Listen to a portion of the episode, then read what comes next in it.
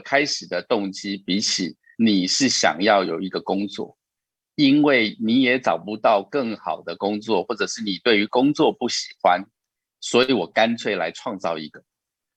嗯，如果你是后者，因为不喜欢，想要来创造一个工作的机会，自己当家做主，我必须很残忍的跟想要创业的人说，百分之九十五你一定会失败。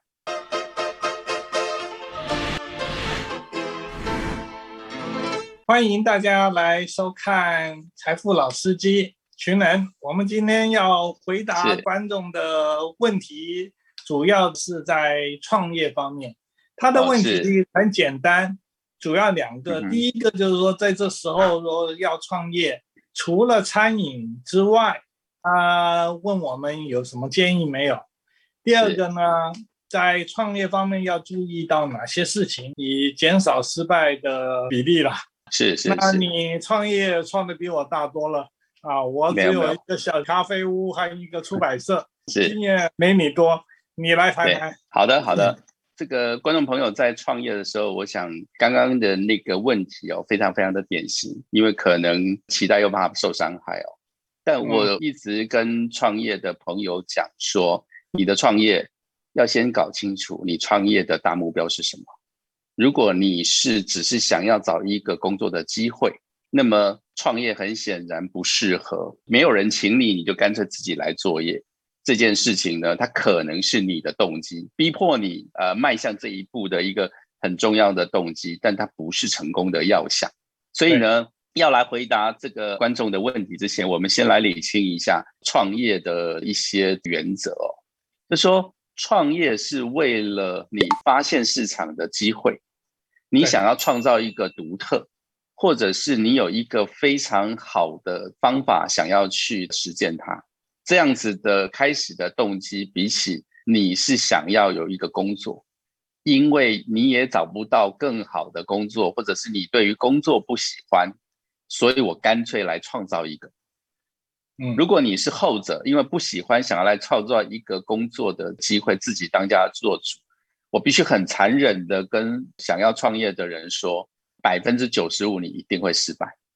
原原因很简单，因为你根本没有考虑到市场上面的需求。那么所有的创业的东西，你都要记得一件事情，是你为什么要创业。比较严肃的去把自己的心态、资源、状态都剖析清楚，在这样的状况之下，你可以稍微冷静客观的，因为每一个想要创业的人，他都觉得自己有机会，他才会勇闯这条路。对，我不相信现在大家不知道，创业如果失败，其实你是要付出很多的代价的。对，但大家为什么要创业？主要原因是因为可能对现实的环境不满意，或者是你有热情。可是你对现实的环境不满意，或者是你有热情，它其实并不能够导引你创业成功。那我们在现在开始做投资的时候，我们对于创业的几个检查点，就是有团队来找我们，然后来看创业的时候，它其实是有几个检查点。第一个检查点是，你现在要创业的专业的核心竞争力到底有没有？有一些人，他想要去做咖啡厅，他告诉我说：“哦，我以前没有学过，那我现在开始学半年，半年以后我现在就可以 OK 了。”如果是这样子的状况，那么其实你想要赚钱的动能，比你想要真正做出一个独特公司的诱因或者是动机更大。我不觉得别人比你傻，或别人比你不聪明。OK。呃，我我大概上个礼拜去访问了这个鲁伊莎咖啡的老板，那黄明贤黄董，他很年轻，截至目前为止才四十二三岁，他已经创业了十五年了。那他自己告诉我说，他当时候想做咖啡的部分是他一看到咖啡他就爱上，他愿意为了咖啡。到星巴克去打工，到了咖啡的上游厂商的那个期货厂商去打工，自己去做咖啡师，自己去拉花，去做所有的东西，准备到四年了以后，他才开始创业。他创业的那一个晚上，他自己睡不着，因为他不知道这件事情他能冲还是不成功。为什么他不知道成功还是不成功？是因为他不知道市场有没有机会。那么第二个检查点就是。你的专业都已经备齐了以后，你也必须去思考市场到底有没有机会。我一直在举咖啡厅的例子来讲，说咖啡厅是一个个人很容易展现自己的能力，因为他不需要太多的人。如果说你老板自己就是一个煮咖啡的人，maybe 很快，因为你创业的门槛非常低。可是呢，当市场上面到处都是咖啡店，而你只是为了你的兴趣跟热忱，然后来去做这一件事情，那么你也大比率上面不太能够成功，除非你比别人更坚持，你别人找到更大的机会。所以我举这个例子来说，这个鲁伊萨的老板就告诉我们。他所有的事情呢，每天都在面临问题、解决问题，不断的在处理市场上面遇到的问题之后，他把它解决。因为他的目标非常清楚，他就是要去服务好他的客户，让每一个进来咖啡店的人基本上都能够再回来。所以呢，他虽然品牌当在当时候他没有比星巴克大，它的价格可能也没有像 CD 咖啡这么的便宜。就是 Seven Eleven 的咖啡这么便宜，嗯，但他自己不断的解决问题，他变成了一件事情是年轻人很喜欢去鲁伊萨去做一天，可能在那里念书，可能在那里早餐、午餐都会在那里使用，因为他把它变成是一个相对便宜，他能够做得起的，所以他自己在这个市场找到一个机会，那个机会是什么？是以咖啡为中心的一个生活方法。他邀请了他的客户来到他鲁伊莎的咖啡过他的生活，比如说有很多的人，他需要除了家以外有一个地方他能够待着，所以他的方式跟别人不一样，他不在乎翻桌率，嗯，他在乎是大家对他的品牌喜欢，然后愿意在那个地方停留下来。他说，对于他的年轻的客户来说。他们都非常喜欢他的那个大桌子，跟别人并桌，因为很多的人觉得很有礼貌，特特别台湾的消费者都很有礼貌，一个人占四人桌会觉得不好意思，一杯咖啡，然后只有啊八十块钱，然后做一个下午，他可能觉得不好意思。但是呢，像图书馆那样的大桌，他就觉得哦这样的东西我没有占别人太多的位置，所以他的大桌反而是意外的成为年轻人欢迎。而且他的在社区的创的部分，他意外的部分，他的品牌就变成了年轻人的喜欢，所以他这一阶段的开店创店的过程里头，就变成在学校里头非常喜欢它。为什么呢？因为像星巴克这样子的一杯必须要一百二、一百四的咖啡，年轻人喝不起。对，然后年轻人又觉得在 Seven Eleven 谈事情有一点小 low。我要说的事情就是说。你要检查市场的机会，那当然机会并不是你一开始就知道。我相信所有的创业者都知道，对你不需不断的摸索，面对问题，解决问题，找到市场的方向，在那个定位了以后，开始有自己防卫的堡垒，你的品牌开始就能够落地生根。OK，所以这件事情你其实可以审查一下。那第三个我们在审查创业的点就是是，你有没有团队？如果你只有靠你一个人。刚开始我们都很清楚哦，在创业的过程里头，创业者一定是校长兼壮中，什么事情都要来。可是呢，你必须要有一个魅力，跟你要有一个很清楚你预备的人脉在哪里，你可以在这个地方能够迅速再壮大。你不可能一天一个人工作二十四小时，然后像跑百米的速度一路上跑马拉松。如果你连这样的状况，你连招募员工的能力都没有，然后你要创业，因为创业不是。一个人单打独斗，对对，业务是单打独斗没有错，他会有明星业务，但是呢，我们从来没看过一个非常厉害的公司，它基本上这个下面呢厉害的团队、专业的人员，基本上你招募不来。所以你有没有这样的特质？也就是说，你有没有办法从工作转换成创业的模式？这件事情我们会看你的团队。所以呢，如果你想创业，你也思考一下，你虽然现在没有能力请得起他们。但你有没有能力在未来你变好的时候请得起他们，或者是你有没有人脉无条件的支持你啊？最起码你在创业的过程里，未来你知道你有第一期的黄埔军校，你有十八罗汉跟在旁边，好，所以我们会检查你这个创业者本身有没有这样子的魅力。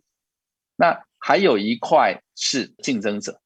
比如说你一开始进来的时候呢，如果你发现市场的块头实在太大，大到一个他一不小心打个喷嚏就把你淹死的时候，那么你一定要找到一个你可以进攻的市场，我们称为定位。也就是说，你跟竞争者彼此之间的关系是什么？一开始要他看不到你，或者是不在乎你，或者是这个市场其实小到他不必要太为了你去见风转舵。嗯，其实。这个大卫对歌利亚的战争打的其实都是不对等战争，所以我们会看到说他对于市场上面的竞争者分析到底了不了解。所以相对的，我们投资的时候再去审查这一些创业者的时候，其实也是创业者该要回到上面去检查自己有没有这个部分。所以我想，我们投资人的建议，其实如果你想创业，你其实可以听一下。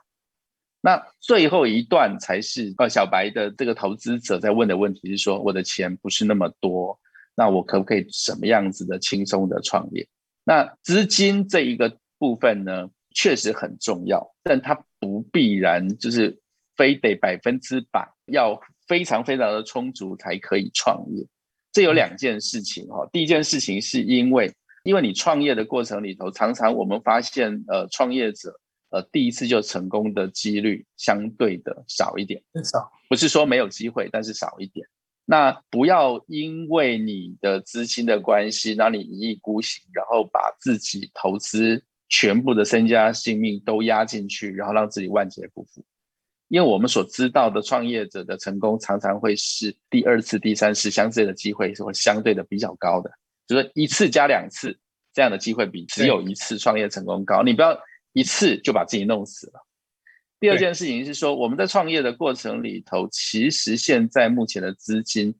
不一定是要自己的钱。好，就是说，你如果想要创业，其实现在的创业的形态已经比上个世纪差非常多了。有很多的天使投资，有很多的好的育成创新的中心都可以帮助自己。所以我要说的是，不要用二三十年前古老的方式来创业。那么你的资源也不是只有包含了钱这件事情，包含了社会给你的资源、政府给你的资源这件事情，你都可以妥善的运用。当然，一开始你自己一定要投入钱。那我只想说的事情是，如果你把因为你的钱多少摆在你创业的很优先的条件，因为你只有五十万，所以讨论了一下，你能够创业的只有咖啡厅，所以你只有被迫。一开始你的种子就生长在这么贫瘠的土壤上，然后一片红海，那么对于你创业的机会就会觉得很悲惨。所以，请各位搞清楚创业的必要成功的关键因素，绝对不是钱。但你也不要傻傻的完全没有做好准备，或者是说我这三个月完全不考虑到，只要开始是战争，一定是粮草先行。嗯，好，所以这件事情很重要，但是它不是完全的部分。那么，我想彭老师，你应该可以提供很多现在的趋势跟产业里面，其实它有一些新的方法，那么可以让一开始创业的时候从非常非常微型开始，因为呃科技也进步了，然后现在目前有很多的技术，所以老师是不是来聊一聊你在现在目前观察的心得，有什么样子的产业其实适合钱少一点，然后初步想创业的观众？我们都知道，这个创业一定要考虑到未来的趋势。那像高龄化社会，在台湾一定是越来越多，对，面临到越来越越来越多的高龄老人时代。其实这里面就涉及到高龄社会的长照，跟长照相关的产业。我举一个例子来说，像日本。老早在十年前就已经出现卖成人纸尿布比婴儿纸尿布多了，还多的状况，没错。对，所以这种的高龄化的社会，它衍生出来的非常多的照顾了等等，他们的待遇其实是不错的。我常跟年轻人讲说，如果你真的有爱心啊，有耐心，其实像我们都知道，在医院照顾一天就是两千到两千五。对，所以有就有这种老人照顾的中介公司，它就可以应运而起。他可能就是可以找几个呃 partner，然后呢，本身也先照顾，同时间呢，作为这些所谓的人力照顾上面的中介。那你只要能够服务很好，这也是一个很好的服务业。那么他可能用网络，可能连办公室都不需要有，他就可以开始创业。对对，就可以这样。另外一种就是毛小孩，现在没有小市场。现在很多人都不要小孩，但是他却有养狗养猫，而且对猫在猫狗身上的花的钱很多。你不必去做兽医，兽医是专业，但是要帮毛小孩去美容。甚至在外国都已经有出现了，帮毛小孩那个有忧郁症做心理智商，我不晓得怎么智商法。沟通师跟宠物的沟通师，哎，老师这个我们有看过一个投资的案例，就是一个我印象中应该是台大兽医系的创业者，他把原来需要去宠物医院的部分呢，利用线上，他没有做线上的诊疗，帮忙做状况的排除。如果发现宠物现在有紧急的状况之下，可以去做兽医的派遣。嗯，那么这样子的状况，其实它是利用技术跟现在目前整个社会的形态，因为现在目前的宠物基本上是自己的亲人。那宠物呢，在生病的时候，它可能不会叫，对，可是呢，你就知道它不对劲，那你也没有办法沟通。那现在的宠物医院不再像我们现在人的医院有二十四小时。所以只要亲人生病了，大家都会非常急，所以在线上就有线上的问诊，但是它基本上要限于法规，不能有违法的行为，就是它可以做一些服务。那这样的方式也做得非常好。也就是说，现在的状况找到市场的机会，其实它不见得要花大钱。对，那有很多的兽医，他基本上愿意在他下班的时间能够去做这件事情。开始有一些兽医院可以跟他实体跟虚拟的结合，像这件事情就是很好的例子。还有像养生和美容这一方，是自从我太告诉我说纹眉每纹一次是三千到六千，我 对，而且他还要预约才能够去纹眉。我说哇，这行业我美甲也是，美甲也是。我的小外甥女前两天去美国，我就请她喝咖啡，看她指甲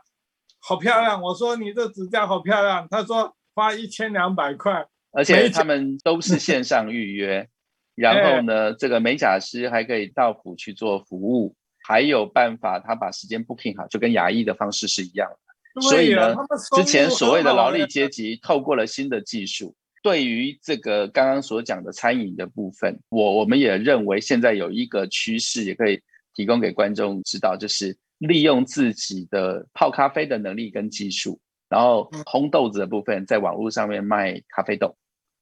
然后呢，利用 YouTube，它可以有一个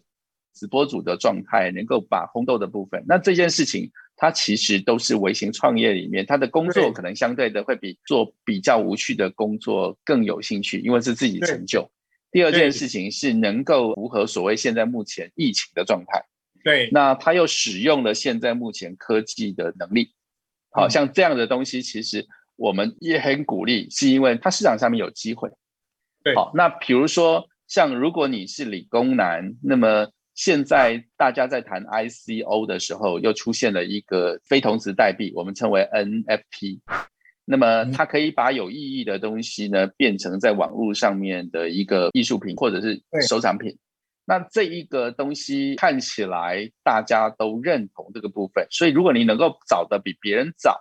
起的比别人早，发现的比别人快。然后你的行动呢，比别人都能够进到像西部牛仔一样先去拓荒，在这个状况之下，你都可以比较省力。那因为你的前期可以比较有优势之后，你的飞轮效应就会出来。我我希望大家能理解，就是创业其实不管你是大或者是小，最终的目的都是让你自己能够独特，而且是在消费者的脑海中很清楚的。接受你的服务，而且认定你的服务基本上是有价值的、有需求的，这件事情才有办法创业成功。所以，可是我们很期待我们询问问题的这个观众能够创业成功，因为现在台湾现在这个状况里，其实创业家是非常非常的稀少，而且是真的创立所谓的工作机会的。我觉得这也是我们财富老师做节目的一个目的之一。我想鼓励大家。能够开始有理财的思维，有创业的思维，就这样子可以把命运掌握在自己的手上。OK，对，那我们的时间就已经到了。我想希望我们的回答能够对这个想要创业的人有帮助。那希望大家能够继续收看财富老司机，谢谢彭老师。OK，拜拜。好，拜拜，拜拜。